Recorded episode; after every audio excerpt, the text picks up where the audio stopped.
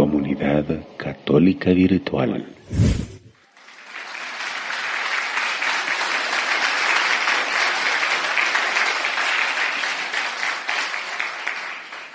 San Lucas capítulo 11 versículo 1.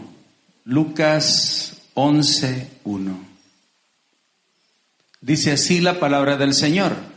Y sucedió que, estando él orando en cierto lugar, cuando terminó le dijo uno de sus discípulos, Señor, enséñanos a orar, como enseñó Juan a sus discípulos. Palabra de Dios.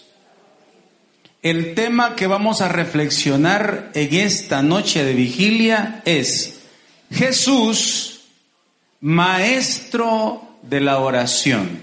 Repito, el tema que la palabra de Dios nos propone para esta, para esta hora de la noche es Jesús, maestro de la oración. Yo recuerdo que Hace un par de años, hace unos cuantos años, cuando yo estaba en el grupo de jóvenes, llegaron los de un movimiento que se llama Movimiento de los Focolares. No sé dónde eso fue fundado, pero sí sé que fue fundado por una, en aquel tiempo, una jovencita que se llama Kiara Lubick. ¿Han oído hablar ustedes de esa, de esa persona, de esa joven? pues se llama Kiara Lubick. Y Kiara Lubick fundó un movimiento que se llama Movimiento de los Focolares. Pero antes de seguirle contando, quiero que hagamos algo, a ver si usted puede hacer esto. Con ritmo. No los oigo. A ver. Más fuerte.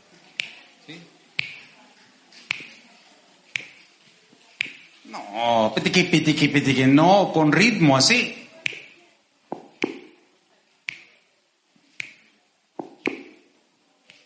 Resulta, ya, ya va a llegar el momento en que le hagamos eso, que nos enseñaron una cancioncita. No sé si alguna vez usted la ha oído. La he buscado por todas partes en el internet y no está. Y dice, Vivir la primavera tiene su encanto, el tiempo de la espera tiene su encanto, saber que alguien te espera tiene su encanto.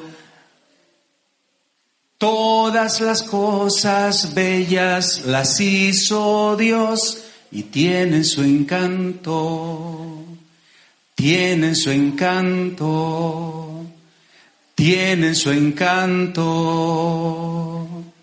tiene su encanto y ver nacer el trigo, tiene su encanto, las cartas de un amigo, tiene su encanto, poder estar contigo, tiene su encanto y saber estar contigo, tiene su encanto Todas las cosas bellas las hizo Dios y tienen su encanto. Tienen su encanto. Tienen su encanto. Y hay otra estrofa ahí que ahorita no me acuerdo. Pero todas las cosas bellas las hizo Dios, como usted y como yo, porque somos bellos para el Señor. Feos para el mundo, pero bellos para el Señor. Amén. Feos para el mundo, pero bellos para los que nos aman. Todas las cosas bellas las hizo Dios. Y ahí, donde hay algo bello, está Dios presente. En todas las cosas hermano Mauricio, en todas las cosas, sí, en todas las cosas bellas está Dios. Se me ocurre algo bello en este momento. Aquel cantante que dijo, por amor se han creado los hombres, en la faz de la tierra. Por amor hay quien haya querido alcanzar una estrella. Por amor fue una vez al Calvario con una cruz a cuestas. Aquel que también por amor entregó el alma entera. Díganme si eso no es bello. Es lo más bello que existe, hermano. El amor de Dios que se nos ha dado a través de una cruz. Eso sí, la locura de la cruz. Porque este Cristo que nosotros predicamos, como dice la Escritura, como dice San Pablo, es un Cristo crucificado. Ese es el que predicamos. Y ese Jesús es el que hoy se convierte en un maestro para nosotros. ¿Qué hace ese maestro en nosotros hoy que nos permite aprender a orar? Por eso el tema, Jesús, maestro de la oración. Existen muchos maestros, hermanos. ¿Se ha fijado la guerra de las galaxias? El maestro Jedi.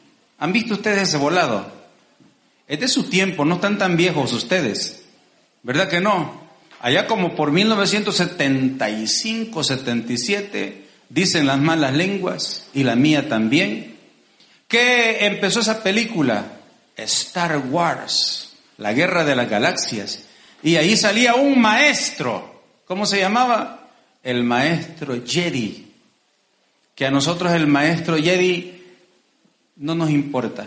A nosotros nos importa un maestro que sí es maestro verdadero, maestro de la oración, el único maestro que puede enseñarnos cosas muy bellas para tener vida y en abundancia. Amén. Hay otros maestros. Hay unos maestros ascendidos, dicen hoy, ¿verdad? Son maestros que supuestamente tienen una espiritualidad, pero es una espiritualidad sin Dios, es una espiritualidad sin Cristo. Hay maestros hoy en día que le enseñan a comunicarse con los ángeles. Ese es un chiste, no son ángeles, son demonios. Y esos maestros, ¿sabe qué le enseñan? A ponerle nombre a su ángel de la guarda. Eso no es católico, hermano. Eso es pura superstición. Pues hay maestros que se dedican a eso, a ponerle nombre, y ahí anda la gente, ¿verdad? ¿Cómo decimos nosotros? Juan vendémela, así decimos los salvadoreños, ¿verdad? Quiere decir, eh, anda de menso, pues, aprendiendo de maestros que no son los indicados. Pues hoy viene un maestro, el verdadero maestro. Jesús lo dijo. Ustedes dicen bien, me llaman maestro y no se equivocan. Verdaderamente lo soy. Pues él hoy en este texto, San Lucas 11.1, que acabamos de leer y voy a volver a leerlo, nos dice algo bien importante. Sucedió que estando él orando en cierto lugar. Pregunto, hermano, ¿qué estaba haciendo Jesús? Igualito usted y yo, ¿verdad? ¿Ah? Jesús oraba todo el tiempo. En los momentos más importantes, Jesús oraba. En el momento de la prueba, antes de entregar su vida totalmente por nosotros, ¿qué hacía Jesús en el huerto de los olivos? Oraba. ¿Y qué hacían sus discípulos? O sea, usted y yo, ¿qué hacíamos? Igual que en la vigilia, dormirse. Entonces, Jesús ora, pero nosotros no. Jesús nos enseña que debemos orar y ¿qué hacemos nosotros? Todo lo contrario. Exacto, quizás dormir o perder el tiempo en el peor de los casos. Y perder el tiempo en cosas importantes. ¿El trabajo es importante o no es importante el trabajo? Claro que sí. Pero ¿sabe cuál es el problema? Que para usted y para mí el trabajo es más importante que Dios. Y ahí sí tenemos un problema. Pregúntale que está a su lado, ¿Y para usted el trabajo más importante que Jesús? Pregúntele. ¿Mm? Ah, pues ¿ya le respondió? pregúntele entonces, por favor. Para usted, hermanito o hermanita, pregúntele con todo respeto. ¿ah? Echar las pupusas en el mercado, este, estoy mencionando algunos trabajos, ¿verdad? Este, quizás ir a chapodar, o estar en oficina, usted es un abogado, o quizás estar en su consultorio porque usted es médico, o quizás estar enfrente de sus alumnos dando la clase. Eso es lo más importante que Jesús. ¿Cuál fue la respuesta? A ver, ¿de verdad preguntó o no preguntó? Si acaso preguntó y le respondieron, no, para mí lo más importante es Jesús, más que mi trabajo, usted perfectamente le pudiera decir al que está ahí, eres un mentiroso, porque lo decimos rápido, pero no lo hacemos. Si no, pregúntele a todos los que pidieron trabajo en esta comunidad porque no tenían, Señor, Hijo de Dios, Hijo de David, no tengo trabajo, Señor, te pido que me des trabajo. Y el Señor le dio trabajo y ¿sabe qué? Hoy ya no viene porque no le queda tiempo. ¿Ah? Era más importante el trabajo que el Señor. Pues Dice la escritura que Jesús, eh, estando orando en cierto lugar, y cuando terminó, estoy leyendo el versículo 1 del capítulo 11 del Evangelio de San Juan, le dijo uno de sus discípulos, Señor, petición, ¿verdad? Petición. Señor, enséñanos a orar, porque sabes qué, Señor Jesús, Juan el Bautista a sus discípulos les enseñó a orar. Entonces, ¿cómo es eso que tú, siendo el verdadero maestro, no nos vas a enseñar a nosotros a orar? Si Juan enseñó a orar, tú enséñanos a orar. Jesús oraba, hermanos, sin duda alguna, de una manera nueva, así oraba Jesús, de una manera diferente tanto que sus discípulos, muchos de ellos, que quizás ya habían sido, como dice el Evangelio, discípulos de Juan, tenían ya una propia experiencia, porque la religión judía le enseñaba a sus discípulos también este aspecto importante de la vida espiritual, que es la oración. Eran judíos y además pues ya habían estado caminando con Juan el Bautista. Y sintieron entonces la necesidad de pedirle al maestro que les enseñara. Hermano, una preguntita y no me responda nadie. ¿Alguna vez en su vida usted le ha pedido al Señor Jesús que le enseñe a orar? No responda. No responda. Solo piense un momento. Piense un momento. ¿Le ha pedido usted al Señor que le enseñe a orar? ¿O usted es como los, como aquellos eh, alumnos rebeldes que creen que saben más que el profesor y por eso no le ponen atención y por eso no le hacen caso? Por eso el maestro está escribiendo y ellos están platicando. Por eso el maestro está dando la explicación y ellos están así, mire, con este volado. ¿Ha oído bichos así, verdad? Con los dos dedos aquí. Sí. ¿Cómo hemos sido nosotros? ¿Le hemos pedido al Señor que nos enseñe a orar? Quizá en este momento estamos diciendo, ¿y ¿Y que acaso era necesario pedirle a Jesús que nos enseñe a orar? Claro que sí. Los discípulos sabían que Jesús iba a darles una lección muy hermosa, muy bonita, que aprendieran a orar. Pero tenemos que ser discípulos que escuchen y que quieran aprender del Maestro. Esto sí, La actitud que tuvieron esos discípulos de Jesús tiene que desafiarnos hoy a nosotros. Eso sucedió, esto que estoy leyendo, hace como dos mil años, un poco más, ¿verdad? 2020, por ahí. Pero eso tiene que decirnos algo hoy a nosotros, en esta época. Tiene que, esa actitud de los discípulos de Jesús, tiene que desafiarnos a nosotros. Tenemos que sentirnos interpelados por esa acción. Tengo que sentir que también yo debo ser como ellos. Ahora, los discípulos de Jesús actuales que contando nosotros tenemos menos conocimiento. Nosotros no nos hemos formado quizás en la fe como debiéramos. Y debemos entonces mostrar más interés para orar. ¿Le parece? Entonces partimos diciendo esto, que en primer lugar nosotros necesitamos aprender a orar. Y el único que puede enseñarnos a orar verdaderamente es Jesús. Amén.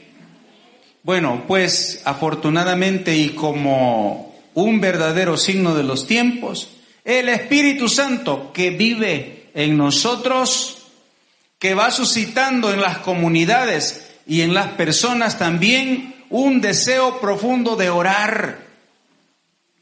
Es que el Espíritu Santo es el que impulsa al creyente a orar. ¿No sintió hace un momento que estábamos en la oración? Cómo el Señor nos impulsaba a orar. Nos impulsaba a orar. ¿Qué, ¿Qué, canto cantábamos hace un momentito? Este de la oración. ¿Cuál era? Se me escapó, se me olvidó ahorita. ¿Cuál era? Ah, si tuvieras fe. Y yo me animaba a cantar, ¿verdad? Sí, porque como estaba inspirando la oración el Señor en ese momento.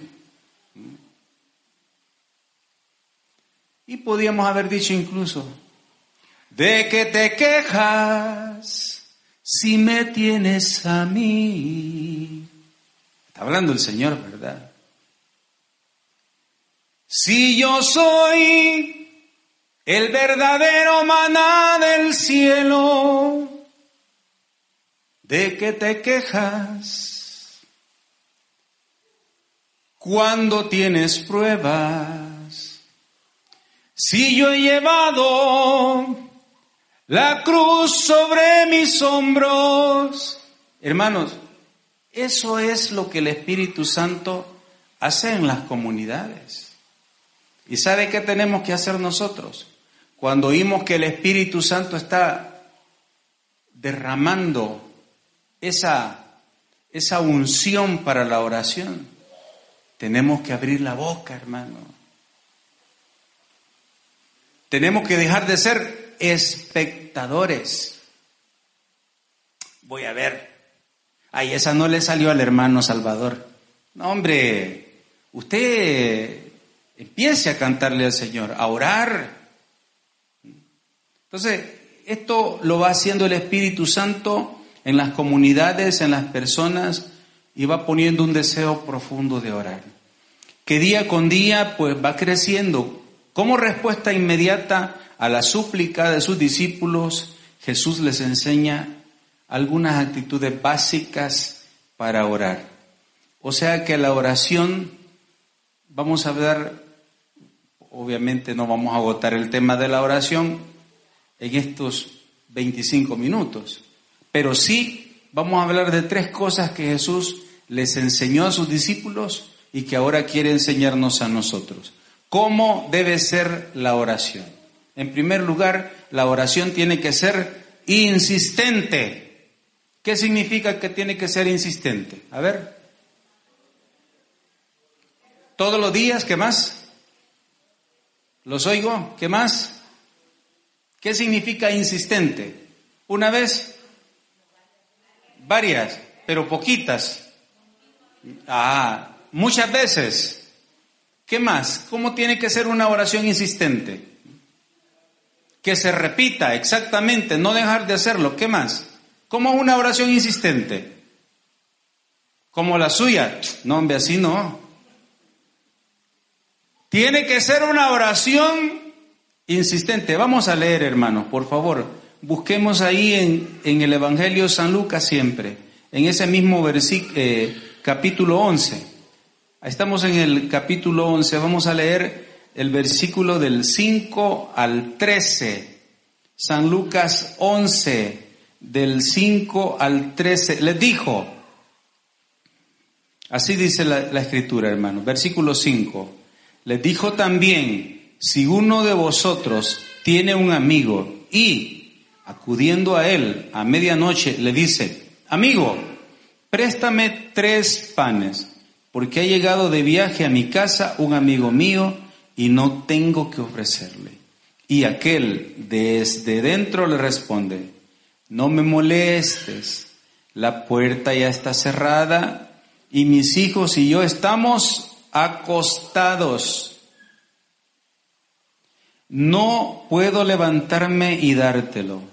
Les aseguro que si no se levanta a dárselo por ser su amigo, al menos se levantará por su importunidad y le dará cuanto necesite. Yo le digo, está hablando el Maestro Jesús, yo le digo, versículo 9, pidan y se les dará, busquen y hallarán, llamen y se les abrirá, porque todo el que pide, recibe, el que busca, halla, y el que llama, se le abrirá. ¿Qué padre hay entre ustedes que si un hijo le pide un pez, en lugar de un pez le da una culebra? ¿O si pide un huevo, le da un escorpión. Si pues ustedes, siendo malos, saben dar cosas buenas a sus hijos, cuanto más el Padre del cielo dará el Espíritu Santo a los que se lo pidan. Palabra de Dios. Insistir. Usa unas palabras ahí. Pidan Pidan. Pidan. Eso es insistencia. Pidan. No me lo da. Pidan. No lo tengo. Pidan. No lo veo. Pidan. Veo imposible. Pidan. Ya me cansé. Pidan. Ya me aburrí. Pidan. Ya me dijeron que es de más. Pidan. Esa es insistencia. La oración es escuchada por el Señor cuando es con insistencia. Pidan. Pidan, porque le estamos pidiendo a aquel que es el dueño del oro y de la plata. Pero le aseguro algo, que lo que usted y yo necesitamos no es oro y plata. Así eso fuera así, entonces la salvación consistiría en ir a un banco. Entonces nosotros seríamos los más felices del mundo siendo los dueños de un banco, pero no es cierto. La felicidad no está en el dinero, en las cosas materiales. Ah, entonces estamos pidiendo y no insistimos y quizás estamos pidiendo mal. Quizás no estamos pidiendo lo que necesitamos. Pero bien, dice el Señor que si lo necesitamos, lo, lo pidamos. Pero no solamente eso. Usa esa palabra, pidan. Porque el que pide, recibe. ¿Quién se lo da? El Señor. ¿Quién se lo da? ¿Quién se lo da? Es que es el problema suyo y mío, que está esperando que el presidente de la República nos resuelva un problema. No, hermano, hay alguien que es más grande que cualquier presidente de cualquier país del mundo. Se llama Jesús de Nazaret y ese es poderoso para darnos lo que nosotros pedimos. Amén. Porque el que pide, recibe. Es que eso hay que entenderlo. Si insistimos, vamos a recibir.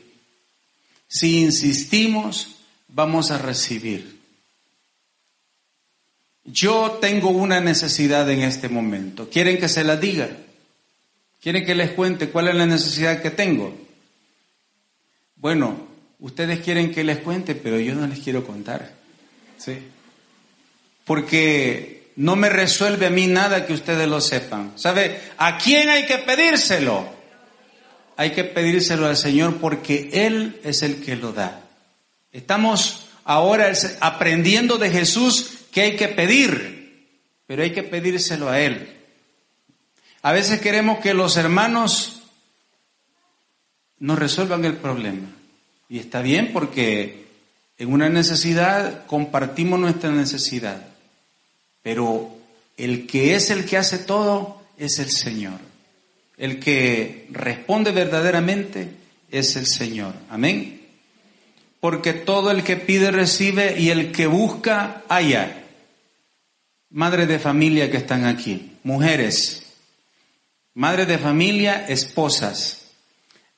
Comencemos con las esposas. ¿Le han dicho ustedes alguna vez a su esposo, mira, allí a la par de la cama, en la mesita que está ahí, he dejado un bolso. Anda, búscamelo por favor al esposo. Y el esposo llega diciéndole, mira, ya busqué por todas partes y no está. Ahí está, hombre, mira, a la par de la cama, ahí está el, el bolso, es uno blanco, tráemelo. Se va el hombre, regresa. ¿Sabes qué? No está. Ya le di vuelta a todo el cuarto y no está. Y la mujer se rasca la cabeza, se traga su cólera, se va para el cuarto y viene con la cartera blanca que andaba buscando. Mira, aquí está. ¿Verdad que sí? Es que el que busca, encuentra. Es el problema nuestro, que no andamos buscando las cosas de Dios. Andamos buscando a ver qué rascamos. Así decimos los salvadoreños. O sea, a ver qué hallamos. Andamos poniendo otros intereses, pero no andamos buscando al Señor. Andamos como la muchedumbre, con hambre, ¿se acuerda de la muchedumbre? ¿Y qué sintió Jesús? Compasión. Y le dio de comer la multiplicación de los panes. Esos son los que gritaban después, crucifíquenlo crucifíquenlo, porque andaban por otros intereses en el camino del Señor. ¿Conoce usted personas así? No me responda. Yo sí conozco personas así, que están en el camino del Señor para ver qué logran, como los políticos, ¿verdad? Los políticos apoyan a un grupo para ver que voten por ellos, porque tienen interés de eso. Bueno, pero el tema de hoy no es hablar de los políticos, sino de hablar que debemos verdaderamente buscar y encontrar. Y no dice solamente eso la escritura, sino que el que toca se le abrirá. ¿Cómo es tocar?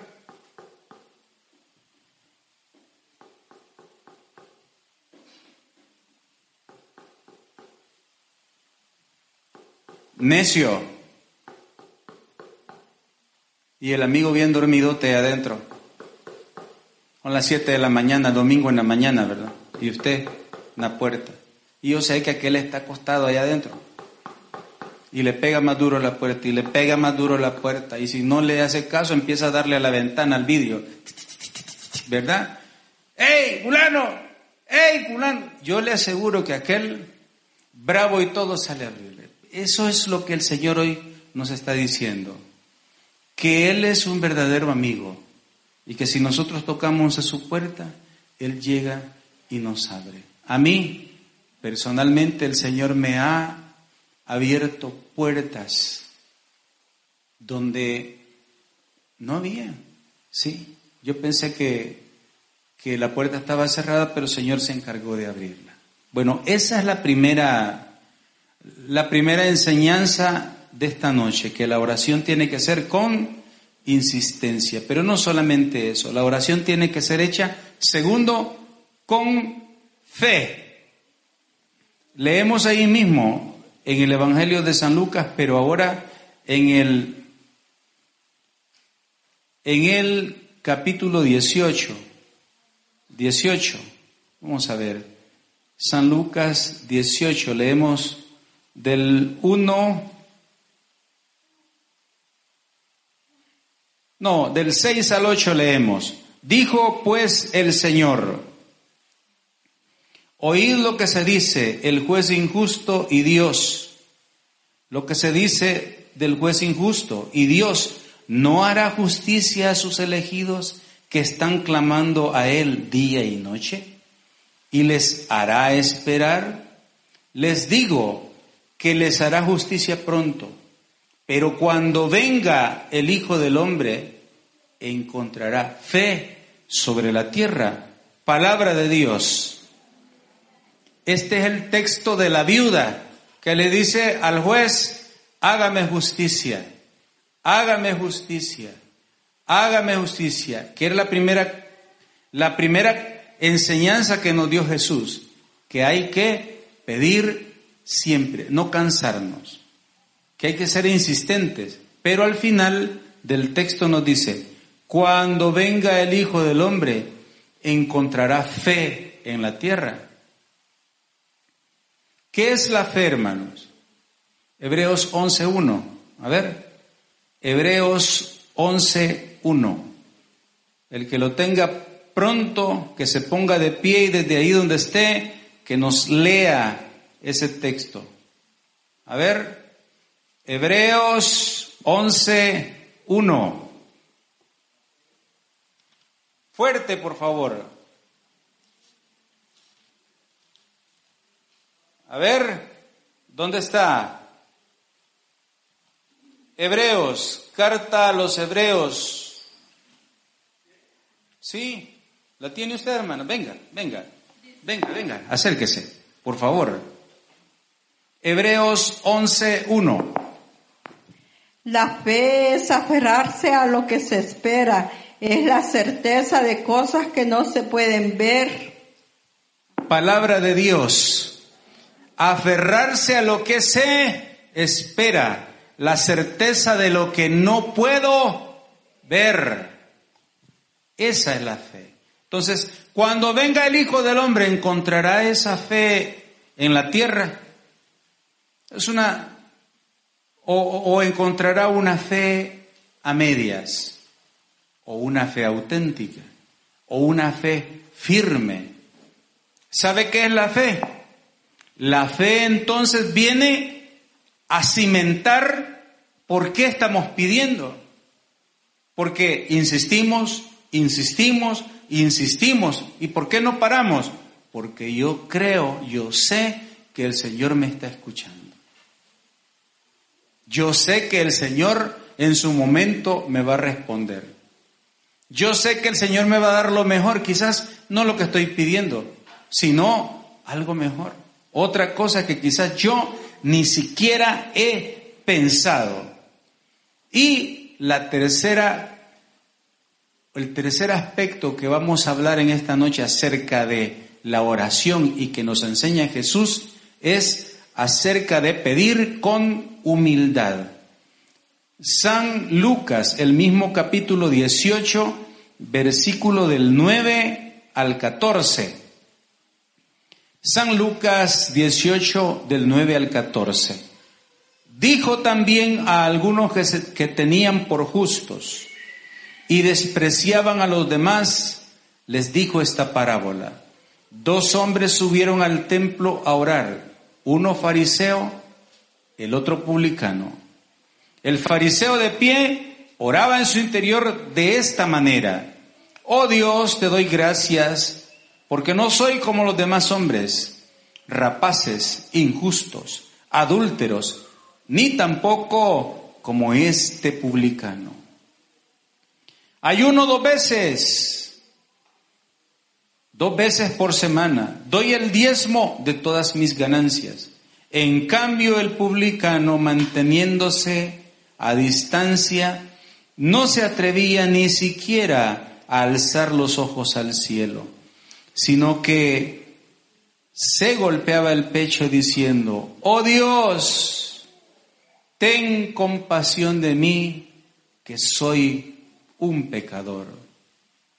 Les digo que éste bajó a su casa justificado y aquel no porque todo el que se ensalce será humillado y el que se humilla será ensalzado.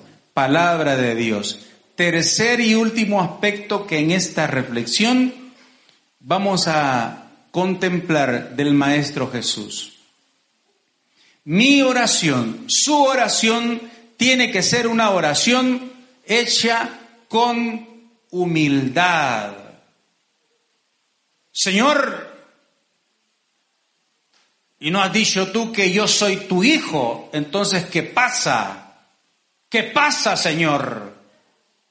Tú tienes que darme todo porque tú eres el dueño del cielo y de la tierra. Y si tú eres el dueño, entonces yo tengo derecho. Momentito, ¿derecho a qué? Tenemos que orar con humildad. ¿Qué decía el publicano? No se atrevía ni siquiera a levantar los ojos al sino que hacía el publicano, este publicano es un publicano católico. Mire lo que hacía. Se golpeaba el pecho y que decía, ten compasión de mí que soy un pecador, por mi culpa, por mi culpa, por mi gran culpa. Lo que hacemos nosotros al principio de la misa, la Eucaristía, ¿se ha fijado qué es lo que hacemos? Señor, Señor, ten piedad, ten piedad de nosotros.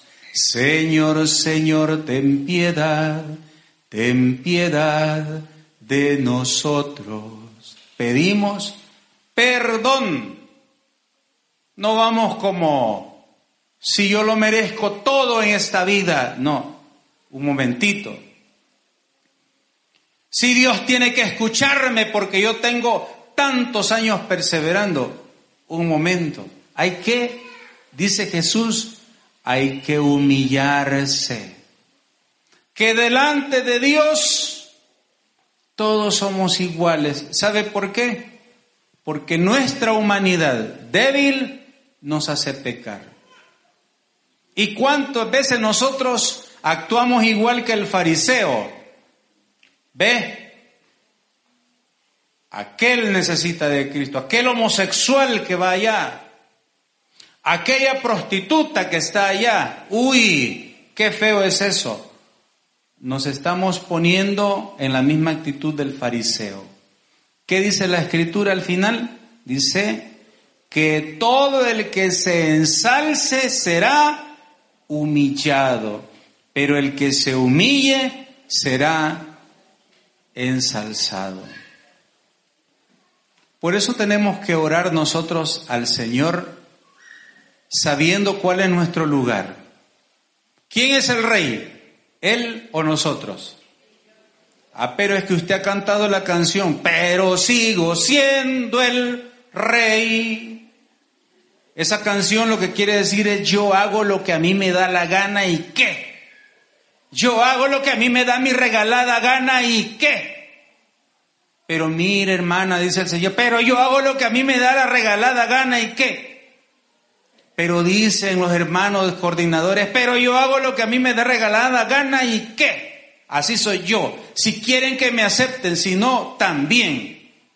Y ese hermano a la hora de orar se le olvida que Dios es el rey, el que manda es Él, el que ordena es Él, el poderoso es Él, el que gobierna es Él. Y empezamos a usar lenguaje de gobernante nosotros. Yo declaro que esta enfermedad está curada. Uy, que no es el gobernante el que declara, que no es el gobernante el que decreta, el que da el decreto, es el que gobierna. Mire los decretos de la Asamblea Legislativa, se cumplen porque se cumplen porque son ley. ¿Y qué? Así es, es la ley. El que gobierna es el que decreta. Ah, entonces como que nuestra oración no está siendo muy humilde. A eso quiere el Señor que entendamos. Nuestra oración tiene que ser humilde. Como este hombre. Este hombre se creía merecedor de nada. Si ni siquiera se atrevía a levantar los ojos. Si se quedaba bien lejos allá. Estaba sintiendo de verdad que el único y verdaderamente grande es el Señor. Y que nosotros, al compararnos con Dios, nos sentimos, ¿sabe cómo nos sentimos? Pecadores, frágiles, nos sentimos limitados, nos sentimos impotentes, incapaces. Él lo puede todo, nosotros no. Entonces, resumo que para que nuestra oración sea efectiva, tiene que ser una oración insistente, hecha con fe y sobre todo con humildad. El Maestro Jesús es el que nos enseña esto. Si empezamos a orar, a pedirle al Señor, teniendo en cuenta estas cosas, entonces el Señor va a escuchar más pronto nuestra oración. Pues yo sé que hay, oración que nace desde la frustración y el dolor de una grave necesidad que nosotros tenemos. ¿Sí? Pero la buena noticia es que el Señor nos conoce, que Él sabe nuestra necesidad desde antes que nosotros se la digamos. ¿Ha oído la frase que tenemos los salvadoreños? limosnero y con garrote. ¿Verdad que sí? ¿Ah? Como aquella señora que la sacaron en un meme, una de las tantas caravanas, tristes caravanas de gente que va para los Estados Unidos y le daban solo frijolitos, ¿se acuerda? Y salió la señora diciendo, no, pero ¿cómo van a creer que me van a dar a mí frijoles? Si yo hay los frijoles, solo los, los cuches, dijo, ¿verdad? Solo los tuncos se los comen por allá. Y mire, limosnero y con garrote. A veces nosotros tenemos esa actitud con Dios. ¿Qué merecemos nosotros? Dígame. ¿Qué merece usted? ¿Qué merezco yo? Nada, hermano. ¿Sabe qué merecemos? El infierno. Pero a ese lugar hay alguien que derramó su sangre para que no vayamos ahí. ¿Cómo se llama? Jesús de Nazaret. Esa era la sentencia. Como cuando el juez dice, este le toca cadena perpetua o pena de muerte. Eso es lo que le toca. Pero entonces viene el abogado y dice, no señor, aquí está mi defensa. Entonces hay una víctima que se entrega en vez de nosotros. Y a nosotros no tenemos que sufrirlo. Pero eso es, ¿sabe cómo es? Es gratuito. Por eso es que el amor de Dios es importante. Y va a decir aquel texto, en esto conocemos que Dios nos ama, en que siendo nosotros todavía pecadores, Cristo entregó su vida en la cruz para salvarnos. Eso desarma cualquier corazón. ¿Cuál soberbia? ¿Cuál título? No, es que lo que pasa es que Dios tiene que responderme porque míreme. No, ¿cuál bolsa? Los hermanos que, hay muchos hermanos aquí que saben, como dice San Pablo, andar escasos y andar en abundancia también. Y saben, en los negocios hoy se gana y mañana se pierde. Por allá dice una canción, una canción de no sé de quién, no me pregunten, no recuerdo, pero dice, este pertenece a la familia tuvo, así dice, tuvo carro, tuvo propiedades, tuvo, como queriendo recordarnos, ¿verdad? Una canción cómica, es una canción del mundo, pero es una canción cómica que nos dice, acuérdense que hoy tenemos y mañana no tenemos. Entonces, ¿qué podemos alardear nosotros delante de Dios? No, Mejor humillarnos, confesar nuestro pecado, porque nos confesamos, ¿verdad que sí? ¿O no nos confesamos? Nos confesamos, como católicos nos confesamos y recibimos el perdón de Dios. ¿Y qué? Y si mañana vuelvo a pecar, hermano Mauricio, vuélvase a confesar. Y si cometo otro pecado más grave, vuélvase a confesar. Y Dios lo vuelve a perdonar. Y si me voy con otra mujer, confiésese. Enrolle la cola entre las patas y venga donde el Señor y dígale, Señor, la canté, ¿verdad? Aquí estoy, perdonadme. Y si se hace homosexual, bueno, dígale, Señor, aquí estoy, sana mi humanidad. Y si se hace lesbiana, Señor, mire, necesito de ti, Señor, sáname. ¿De qué nos vamos a avergonzar nosotros si hay alguien que ya nos ha sanado y nos ha perdonado? Y ese amor y esa sanación de Dios que nos dio en la cruz, verdaderamente vale la pena dejarlo todo para seguirlo a Él. Amén. Pero si vale la pena, entonces démosle un aplauso al Señor. Pero más fuerte, hermano. Si Cristo nos ha perdonado y no se cansa de perdonarnos, no se cansa de perdonarnos, no se cansa de perdonarnos. Usted ya se aburrió de usted mismo. Yo ya me aburrí de mí mismo. Mí mismo, dice aquel anuncio, ¿verdad? Estoy aburrido de mí mismo. De volver y volver y volver. Qué necios somos nosotros. Pero Dios no se ha aburrido en su misericordia de perdonarnos. Así que con esas palabras del Evangelio, con esta riqueza que hemos leído, vamos a quedarnos hasta este momento. Le invito a ponerse de pie porque viene un momento muy especial de oración. Amén. Gloria al Padre, gloria al Hijo y gloria al Espíritu Santo, como era en un principio, ahora y siempre por los siglos de los siglos. Amén. Comunidad Católica Virtual. Beato Carlo Acutis ruega por nosotros.